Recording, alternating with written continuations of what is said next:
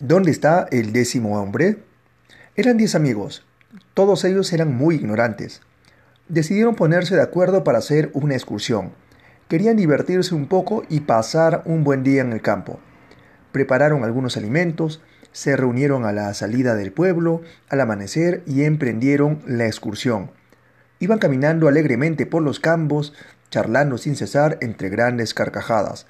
Llegaron frente a un río y para cruzarlo cogieron una barcaza que había atado a un árbol. Se sentían muy contentos, bromeando y chapoteando en las aguas. Llegaron a la orilla opuesta y descendieron de la barcaza. Estaba siendo un día estupendo. Ya en tierra se contaron y descubrieron que solamente eran nueve. Pero, ¿dónde está el décimo de ellos? Empezaron a buscar al décimo hombre. No lo encontraban.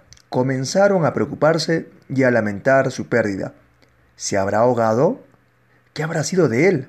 Trataron de serenarse y volvieron a contarse. Solo contaban nueve. La situación era angustiosa. Uno de ellos se había extraviado definitivamente. Comenzaron a gimotear y a quejarse. Entonces pasó por allí un vagabundo. Vio a los hombres que otra vez se estaban contando. El vagabundo descubrió enseguida lo que estaba pasando. Resulta que cada hombre olvidaba contarse a sí mismo. Entonces les fue propinando una bofetada a cada uno de ellos y les instó a que se contaran de nuevo. Fue en ese instante cuando contaron diez y se sintieron muy satisfechos y alegres. Y ahí termina este cortísimo post. El maestro dice, o la sabiduría, el décimo hombre no era una nueva adquisición. Siempre estuvo allí, como el ser que reside dentro del ser humano. Nunca ha estado ausente en cuanto se disipe la ofuscación de la mente, será percibido.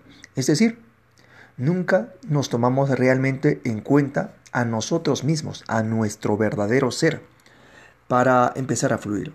Bueno, sin nada más, nos vemos hasta el siguiente post y empezar cada día con mucho entusiasmo y sobre todo considerando y teniendo en cuenta a nuestro verdadero ser. Hasta el siguiente post.